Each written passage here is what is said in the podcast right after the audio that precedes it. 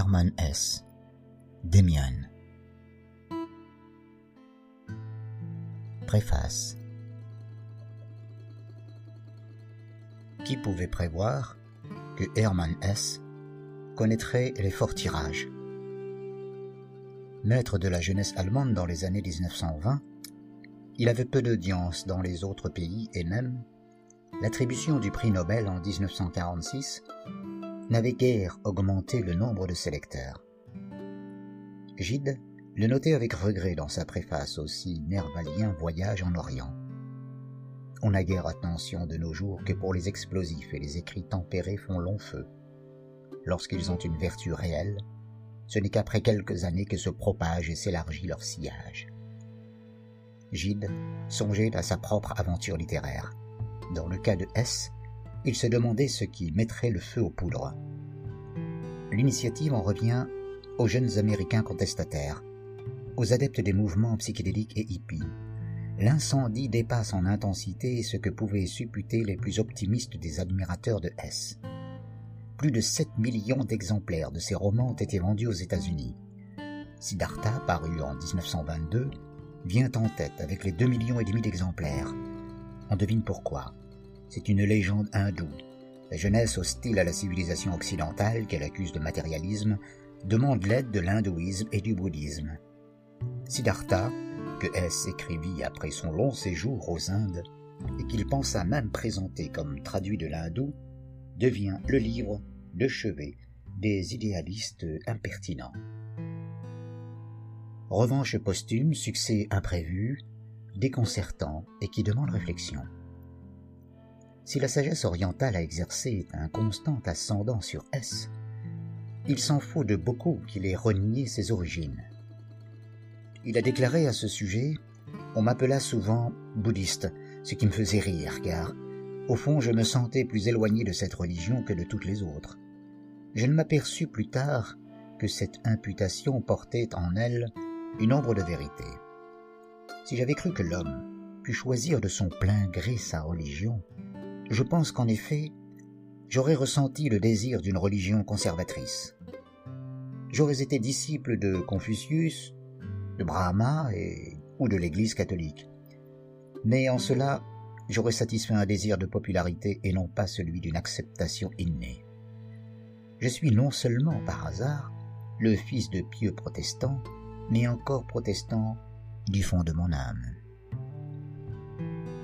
Ses ancêtres avaient été pasteurs et missionnaires.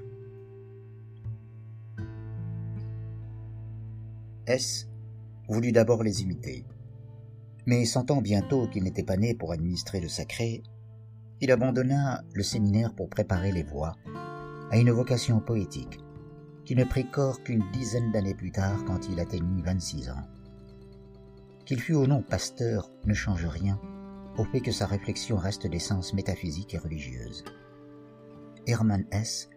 en appelle à la conscience morale, à l'amour de la nature et à la suprématie de la civilisation. Il prêche le consentement à l'ordre du monde, tout en préservant la liberté intérieure. Il s'agit avant tout de concilier les aspirations de l'individu et les nécessités sociales.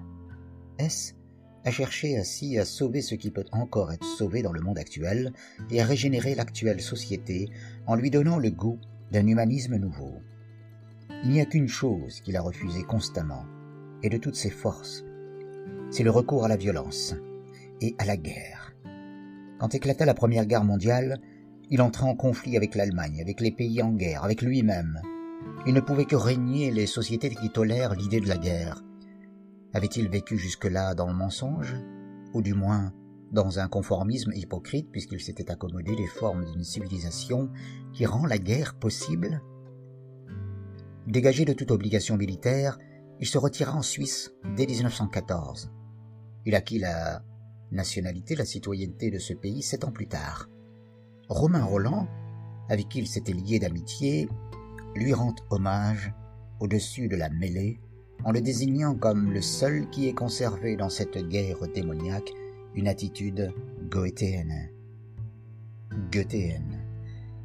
Il paya très cher cette rupture avec le monde et subit une dépression nerveuse qu'il se résolut à traiter par une cure psychanalytique. Ce fut un élève de Jung qui s'en acquitta de mai 1916 à novembre 1917. La Première Guerre et ses conséquences coupèrent en deux la vie et l'œuvre littéraire de Hess. Né à Kau, dans le Württemberg, le 2 juillet 1877, fils de pasteur, comme tant d'écrivains allemands et anglo-saxons, il se forma d'abord une conception du monde nettement romantique. Le titre de son premier recueil de poèmes, Romantische Lieder, est tout à fait explicite. Ses premiers romans, d'allure autobiographique, transposent librement une expérience personnelle dans une aventure fictive décrivant l'évolution intérieure du héros.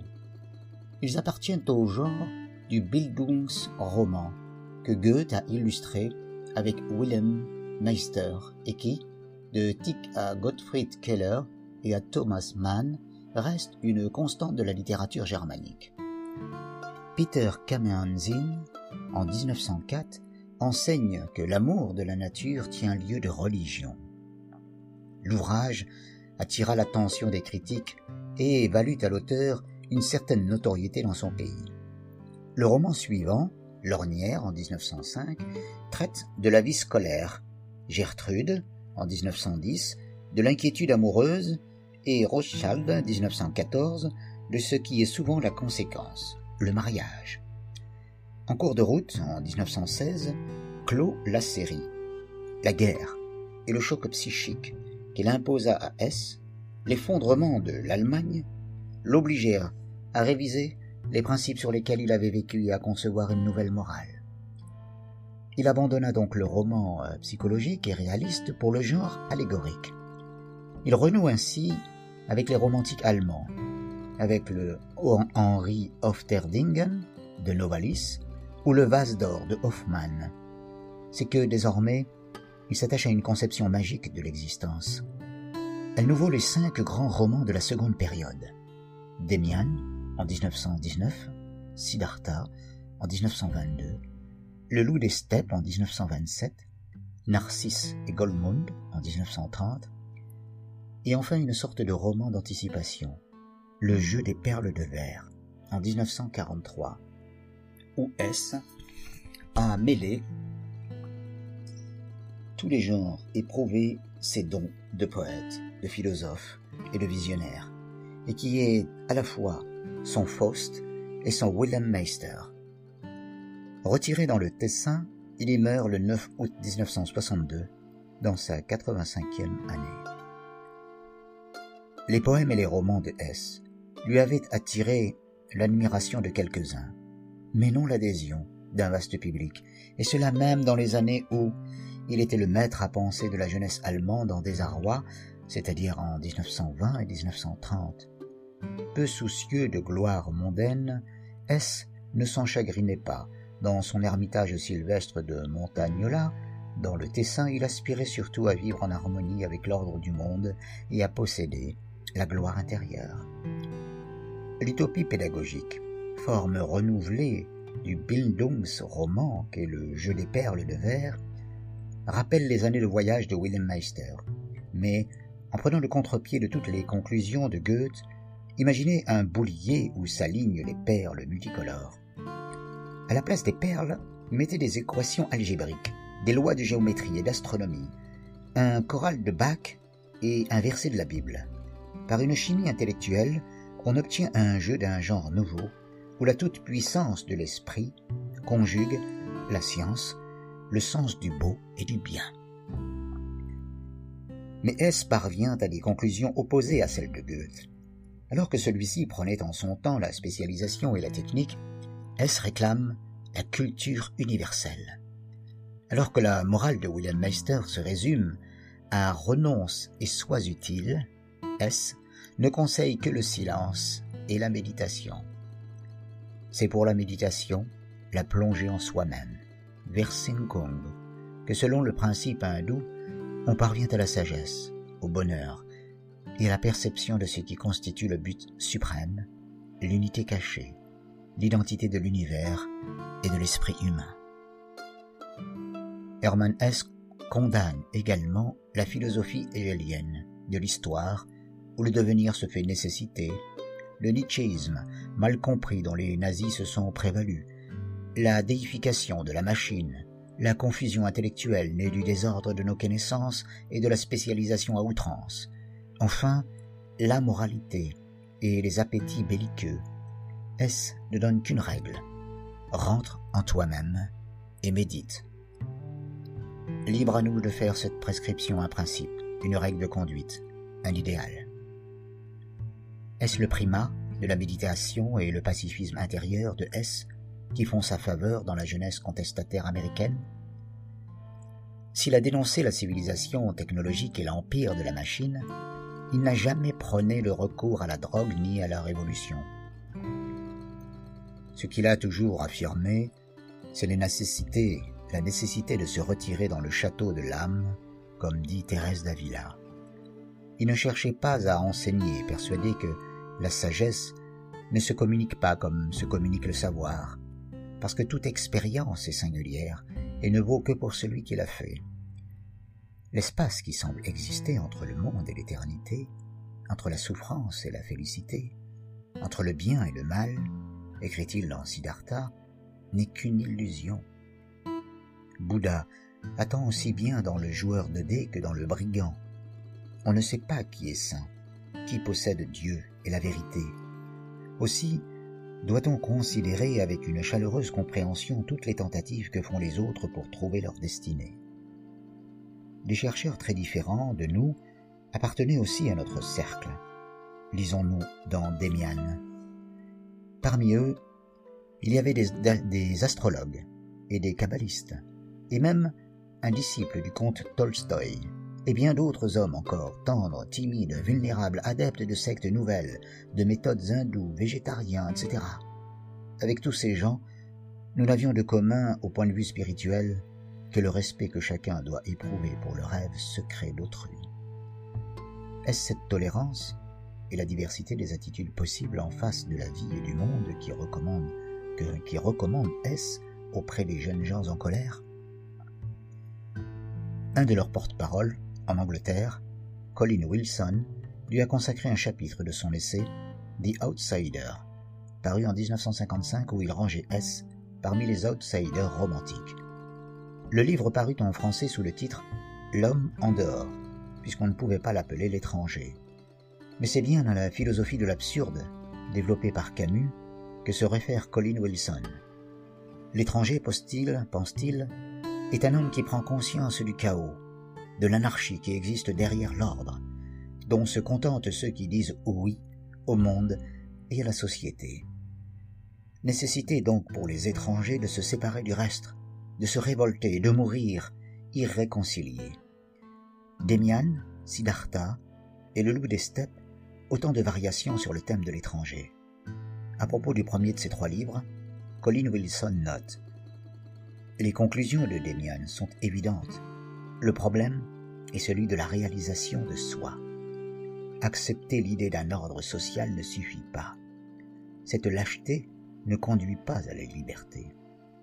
Avant de découvrir un ordre réel, il faut affronter et traverser le chaos.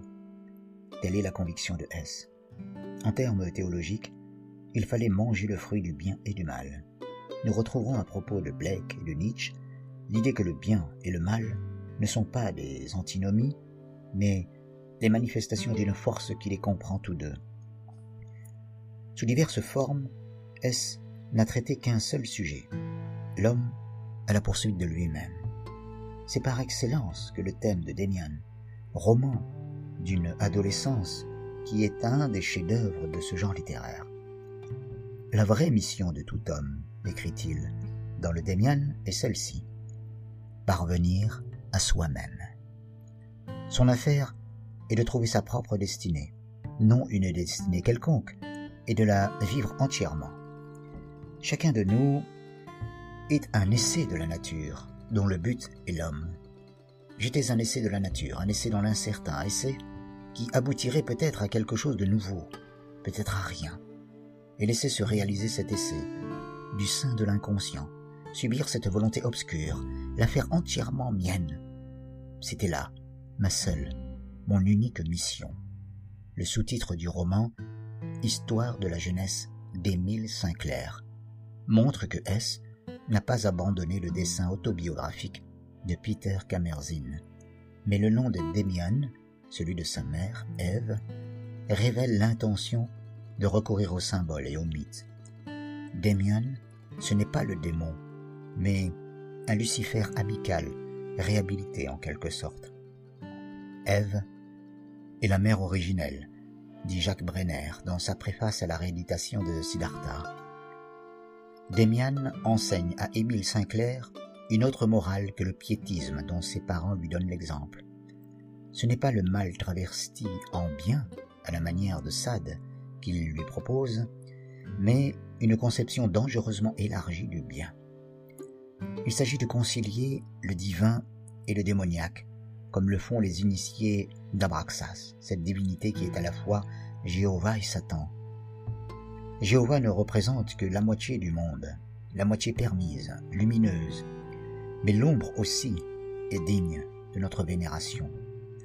Quand après un passage à travers le chaos, après une dure ascèse on y est parvenu, on peut s'unir avec l'univers, cet univers qui préexiste dans notre âme, vivre dans son propre rêve et ne vouloir que sa propre destinée. Les romans de Hermann Hesse, sinon ses poèmes et ses essais, ont été traduits en français, ils ont fait long feu, comme dit Gide. C'est Peter Kamerzin, qui fut d'abord révélé au public par Jules Brochet, chez Fischbacher en 1910, surtout Siddhartha en 1925, chez Grasset, puis Demian en 1930, dans le cabinet cosmopolite de Stock. Enfin, Le Loup des Steppes, en 1931, chez un éditeur aujourd'hui disparu, La Renaissance du livre. Les autres romans de Hess ont paru chez Kalman Levy après que l'écrivain eut reçu la consécration du prix Nobel. Un autre Nobel et son compatriote, lui aussi exilé, Thomas Mann, a dit de Hess Son œuvre, à plan multiple, toute chargée des problèmes du moi et du monde, est sans égal parmi les œuvres contemporaines. Ce qui ne l'empêche pas de n'avoir exercé quasiment aucune influence en France, alors que plusieurs de nos écrivains reconnaissent leur dette envers un Thomas Mann ou Ernst Junger. Peut-être cette influence va-t-elle commencer maintenant Marcel Schneider.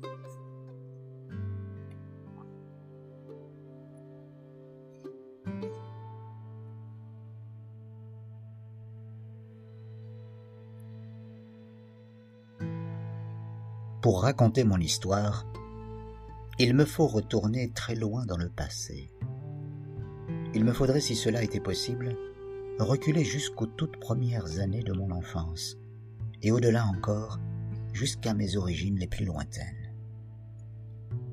Les écrivains, lorsqu'ils composent des romans, font souvent comme s'ils étaient dieux et comme s'ils pouvaient embrasser et comprendre dans son ensemble une vie humaine quelconque, et la raconter comme Dieu pourrait se la raconter, sans voile, en accordant à chacun de ces épisodes la même valeur.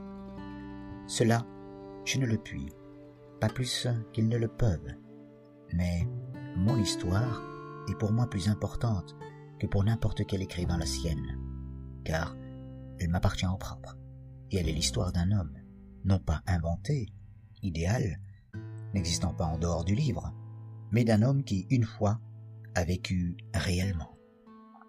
Ce qu'est un homme qui vit réellement, on le sait aujourd'hui moins que jamais, et l'on tue ses semblables, dont chacun est un essai unique et précieux, en masse. Si nous n'étions pas autre chose que des êtres ne vivant qu'une fois, une balle de fusil suffirait en effet à supprimer chacun de nous, et alors raconter des histoires n'aurait plus aucun sens. Mais chaque homme n'est pas lui-même seulement. Il est aussi le point unique, particulier, toujours important, en lequel la vie de l'univers se condense d'une façon spéciale qui ne se répète jamais.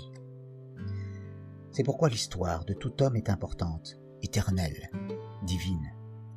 C'est pourquoi chaque homme, par le fait seul qu'il vit et accomplit la volonté de la nature, est remarquable et digne d'attention.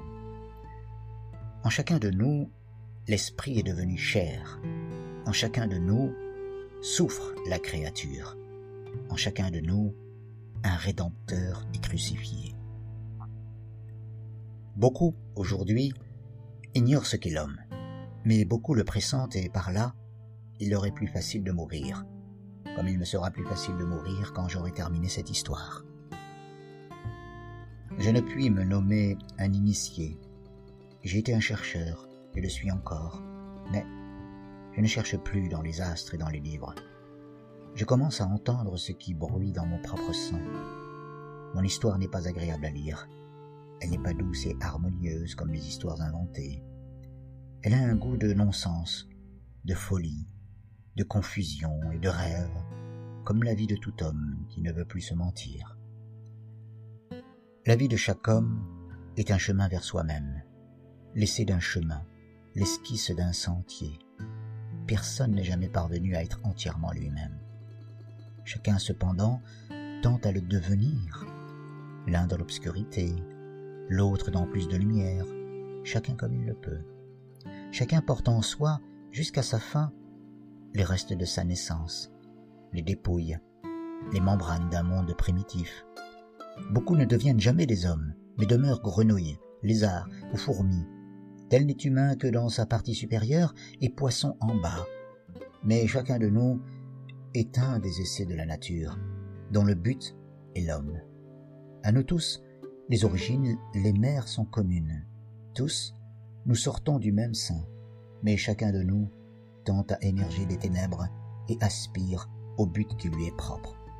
Nous pouvons nous comprendre les uns les autres, mais personne n'est expliqué que par soi-même.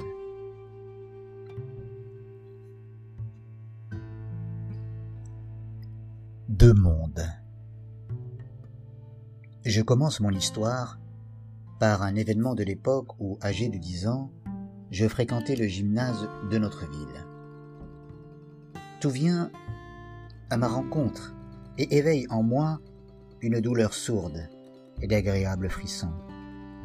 Rues sombres et rues claires, maisons et tours, carillons et visages humains, chambres tièdes et confortables, chambres pleines de mystères et de la peur des revenants.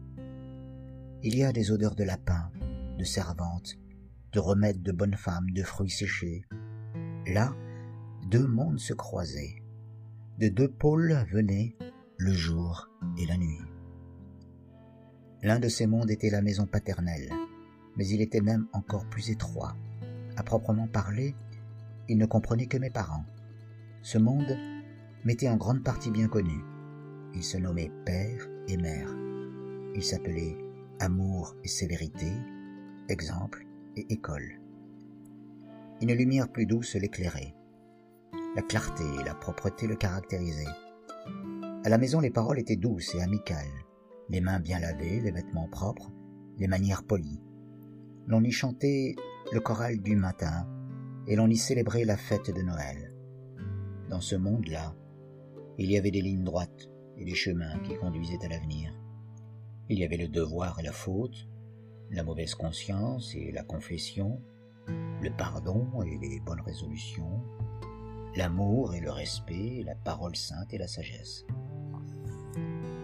C'est en ce monde-là qu'il fallait demeurer pour que la vie fût claire et nette, belle et bien ordonnée. L'autre monde, par contre, qui commençait déjà dans notre maison même, était complètement différente. Il avait une autre odeur, un autre langage, d'autres promesses et exigences. Dans ce deuxième monde, il y avait des servantes et des artisans, des histoires de revenants et des bruits scandaleux, un flot bigarré de choses monstrueuses, attirantes, effrayantes, énigmatiques s'y écoulait. Il y avait une question d'abattoir et de prison, d'ivrognes et de femmes querelleuses, de vaches qui vélaient, de chevaux qui s'étaient abattus, de vols, de crimes, de suicides. Toutes ces choses belles et terribles, sauvages et cruelles, se passaient tout autour de nous, dans la rue voisine, dans la maison voisine. Des agents de police battaient la contrée, des vagabonds erraient dans les environs, des ivrognes frappaient leurs femmes, des bandes de jeunes filles s'écoulaient le soir de la fabrique. De vieilles femmes avaient le pouvoir de jeter de mauvais sorts et de rendre malades. Des brigands demeuraient dans la forêt, des incendiaires étaient faits prisonniers par des gendarmes. Partout, l'on voyait sourde, ce deuxième monde, ce monde violent. Partout, il manifestait sa présence et répandait son odeur. Partout, sauf dans nos chambres, là où se tenaient mon père et ma mère. Et cela était très bien. Il était merveilleux qu'ici chez nous, il y eut paix, ordre tranquillité, devoir et bonne conscience, pardon et amour. Mais il était merveilleux aussi que l'autre monde existât, le monde bruyant aux couleurs crues, le monde sombre et violent, d'où d'un bon on pouvait s'enfuir et se réfugier auprès de sa mère. Et, fait étrange, les deux mondes étaient si proches qu'ils se touchaient. Ainsi, par exemple, quand au culte du soir, notre servante Elina était assise dans le salon près de la porte et sa voix claire au cantique, ses mains lavées reposant sur son tablier bien lissé. Elle appartenait alors complètement au premier monde, à celui de mes parents, au monde clair et juste. Mais lorsque bientôt après, dans la cuisine ou le bûcher, elle me racontait l'histoire du petit homme sans tête, et quand dans la boutique du boucher, elle se disputait avec des voisines, alors elle n'était plus la même, elle appartenait à l'autre monde. Elle était entourée de mystères. Et il en était ainsi de tout, surtout de moi-même aussi. Certes, je faisais partie du monde clair et juste, j'étais l'enfant de mes parents, mais partout où je dirigeais mon regard, partout où je tendais l'oreille, l'autre monde manifestait sa présence. Et je vivais aussi en lui, bien que parfois il m'apparut étranger et inquiétant, bien que dans ce monde-là, l'on eut régulièrement peur et mauvaise conscience. Parfois, c'était dans le monde défendu qu'il m'était le plus agréable de vivre, et le retour dans le monde permis, bien qu'il fût salutaire et nécessaire, m'apparaissait presque comme le retour dans un monde moins beau, ennuyeux, moins vivant. Par moments, je savais que mon but dans la vie était de devenir semblable à mon père et à ma mère, pur, honnête, supérieur comme eux, menant comme eux une vie bien ordonnée, mais jusque-là, le chemin était bien long. Il fallait fréquenter diverses écoles, étudier et passer des examens, et sans cesse, le chemin côtoyait l'autre monde, le monde sombre. Et il le traversait même. Et il n'était pas impossible que l'on s'y égarât. Il y avait des histoires de, de fils perdus à qui c'était arrivé. Je les avais lues avec un intérêt passionné. Le retour à la maison paternelle, le retour au bien, y était célébré comme une délivrance solennelle. Je sentais que seul ce retour était juste bon et désirable. Et cependant, la partie de l'histoire qui se passait parmi les méchants et les âmes perdues était de beaucoup la plus séduisante. Et si on avait pu le dire et l'avouer, il était parfois vraiment dommage que le fils perdu fit pénitence et fût retrouvé. Mais cela, on ne le disait pas, et on ne le pensait pas non plus. Il s'agissait d'un sentiment obscur, à peine conscient. Quand je me représentais le diable, je ne pouvais l'imaginer qu'en bas, dans la rue, déguisé ou non, sur le champ de foire ou dans une auberge, mais jamais chez nous. Mes sœurs appartenaient également au monde lumineux. Parlant nature, elles étaient, me semblait-il, souvent plus près de mes parents que moi. Elles étaient meilleures, plus sages, plus dociles que moi. Certes, elles avaient des défauts, mais, à ce qu'il me semblait, cela n'allait pas très profond. Ce n'était pas comme chez moi où le contact avec le mal était souvent pénible et angoissant, et qui était beaucoup plus près du monde sombre.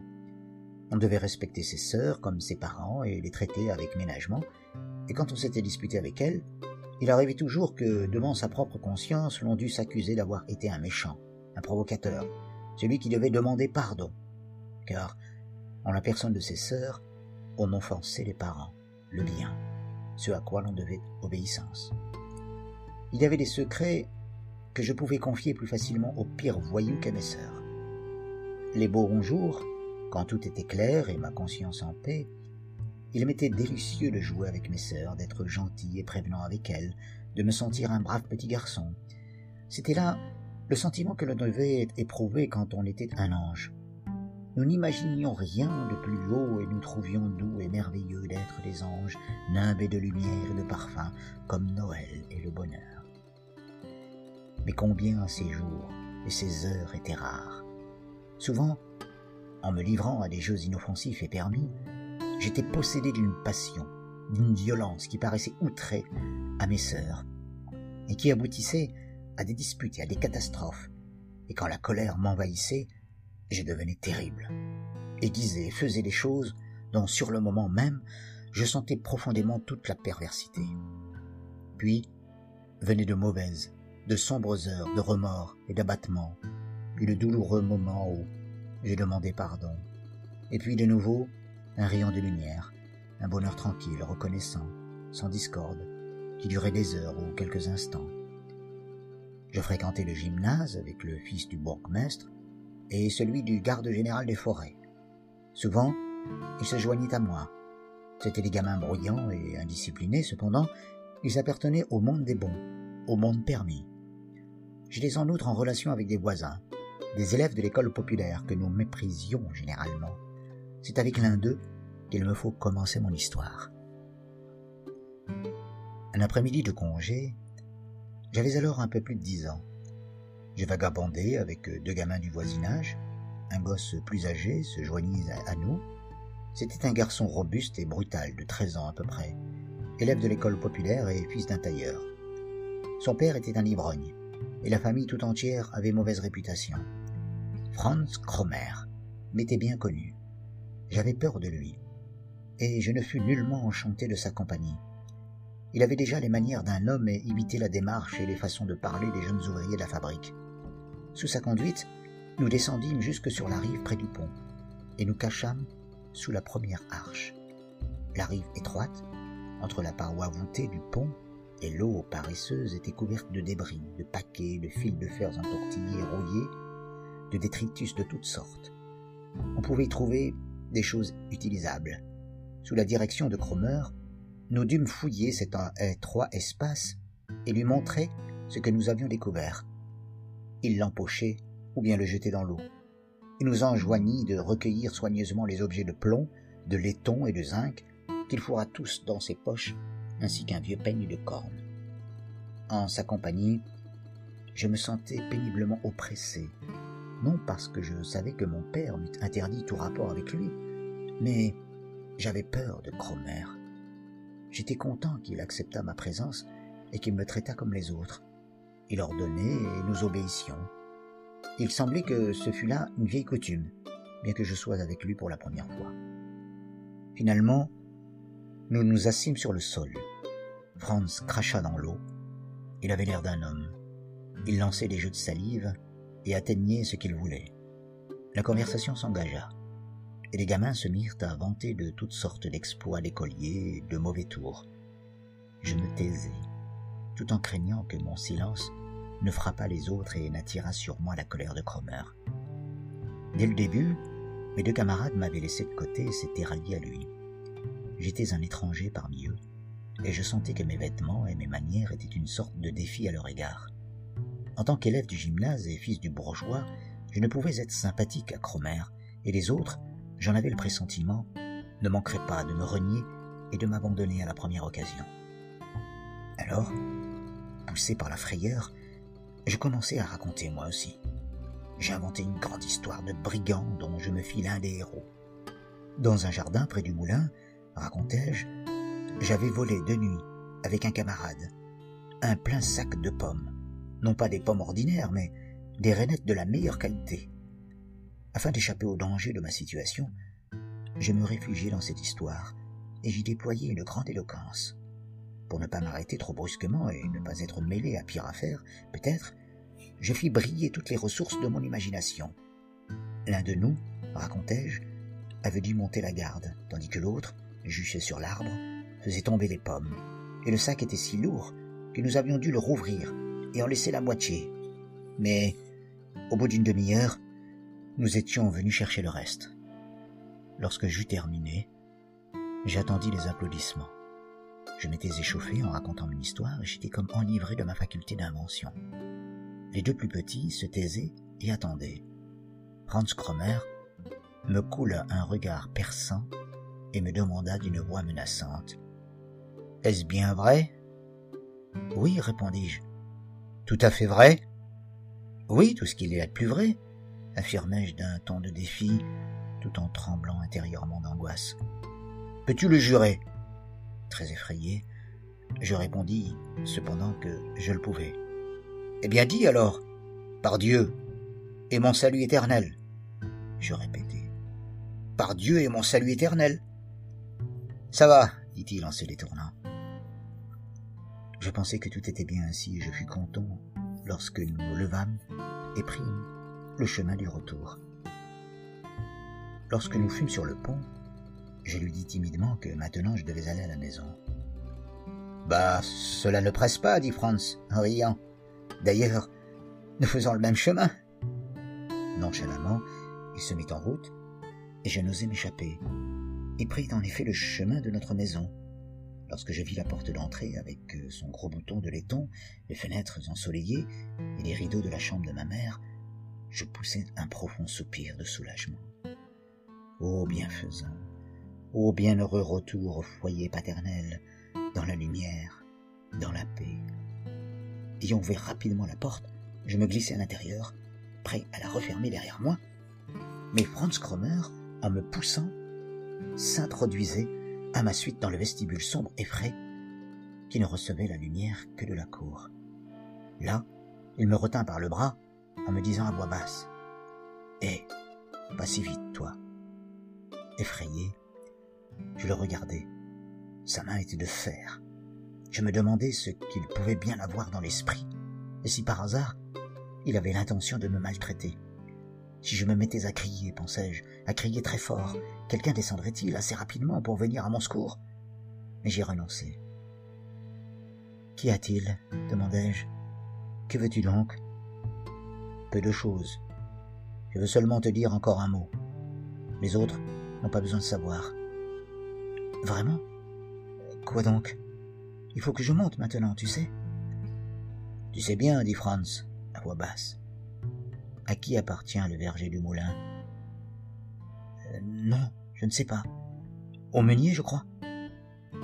Franz m'avait entouré de son bras et m'a tiré étroitement à lui, si bien que je dus regarder son visage de tout près. Ses yeux étaient méchants. Il avait un mauvais sourire et ses traits exprimaient la cruauté et la force. Oui, mon garçon, je peux te dire à qui appartient le verger. Je sais depuis longtemps que les pommes ont été volées, et je sais que l'homme a dit qu'il donnerait deux marques à qui pourrait lui dire qui a volé les fruits. Grand Dieu m'écriai-je, mais tu ne lui diras rien, n'est-ce pas?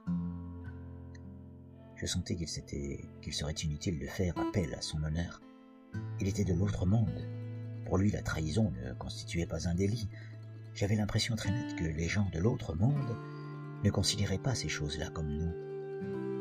Ne rien dire ricana Cromer. Crois-tu donc, cher ami, que je suis un faux monnayeur Que je peux me fabriquer des pièces de deux marques? Je suis un pauvre diable. Je n'ai pas un père riche comme toi, et quand j'ai l'occasion de gagner deux marques, il faut que je les gagne. Peut-être même le meunier donnera-t-il davantage. Il me lâcha brusquement notre vestibule ne respirait plus la paix et la sérénité. Autour de moi, le monde s'écroulait. Il me dénoncerait. J'étais un criminel. On le dirait à mon père. Peut-être la police viendra-t-elle. Un sort effrayant m'attendait. De toutes parts, les dangers me guettaient.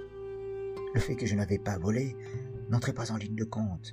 N'avais-je pas juré, mon Dieu, mon Dieu? Les larmes montèrent à mes yeux. Je sentis que je devais me racheter à tout prix. Et désespéré, je fouillai dans mes poches. Pas de pommes, pas de couteau, rien du tout. Alors je pensai à ma montre. C'était une vieille montre en argent qui ne marchait pas. Je la portais seulement comme ça. Elle venait de notre grand-mère. Rapidement, je la tirai de ma poche. Grand-mère, dis-je, il ne faut pas que tu me dénonces. Cela ne serait pas bien de ta part. Je vais te donner ma montre. Regarde. Je n'ai malheureusement rien d'autre. Les rouages sont bons. Elle n'a qu'un petit défaut. Il faut la faire réparer. Il sourit et prit la montre dans sa grosse main. Je regardai cette main et je sentis combien elle m'était profondément ennemie, prête à détruire ma vie et ma paix. Elle est en argent, dis-je timidement. Je me fiche de ton argent et de ta vieille montre dit-il avec un profond mépris. Fais-la réparer toi-même. Mais, Franz, criai-je en tremblant, de peur qu'il ne s'échappât. Attends donc un moment. Prends la montre. Elle est en argent, en argent véritable, et je n'ai rien d'autre.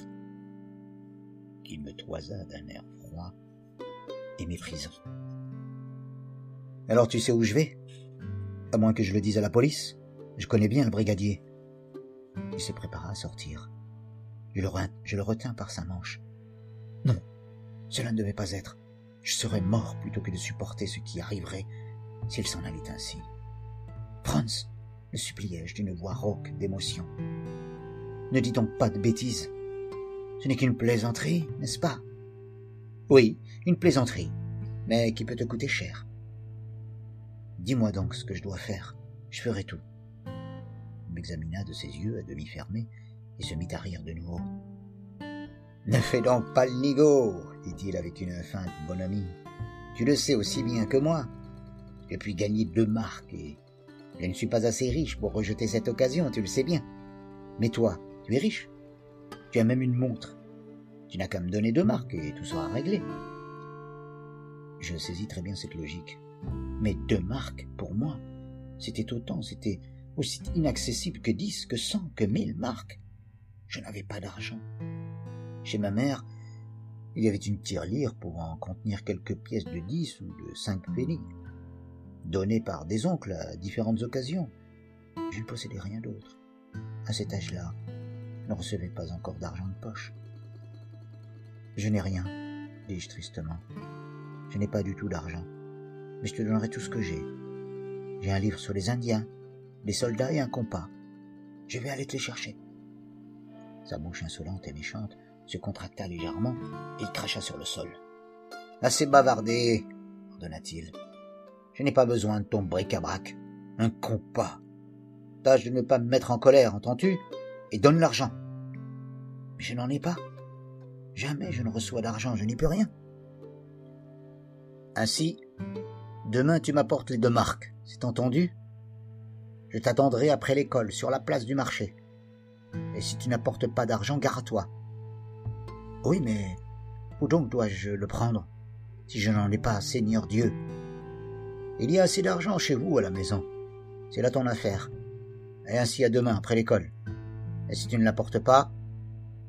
Il me fixa dans les yeux avec une expression terrible, cracha de nouveau et disparut comme une ombre.